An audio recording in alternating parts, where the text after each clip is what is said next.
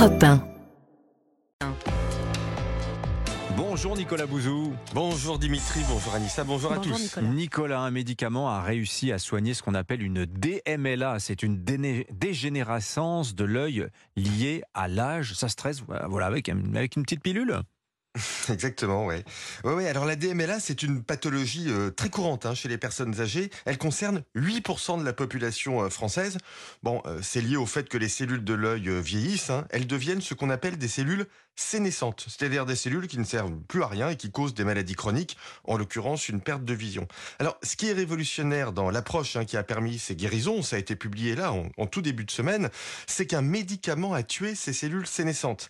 Or, ces cellules, c'est justement leur accumulation dans nos corps qui nous fait vieillir.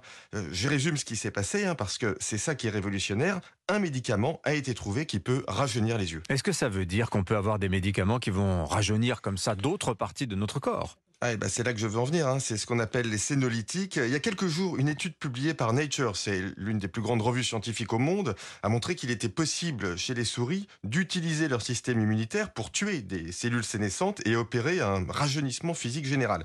Alors là, avec l'exemple de la DMLA, hein, on a maintenant les premiers essais et les premiers résultats sur l'homme et pas simplement sur les animaux. L'idée de ce genre de traitement, hein, c'est que plutôt que de soigner des maladies liées à l'âge, comme les cancers ou les maladies neurodégénératives, on va être capable d'agir sur leur cause première, qui est le vieillissement. Et c'est là qu'on a une révolution intellectuelle, une révolution scientifique et bien évidemment une révolution économique. On imagine que beaucoup d'entreprises sont en train d'investir dans ce domaine. hein. Ouais, c'est exactement ça. hein. Aux États-Unis, il y a vraiment un boom de ces biotech de la longévité qui euh, lèvent maintenant des dizaines de milliards d'euros euh, tous les ans. C'est en train de s'accélérer hein, avec ces découvertes euh, scientifiques. L'Europe, malheureusement, est derrière, mais la France a quand même beaucoup de chercheurs hein, très performants et très connus dans ce domaine.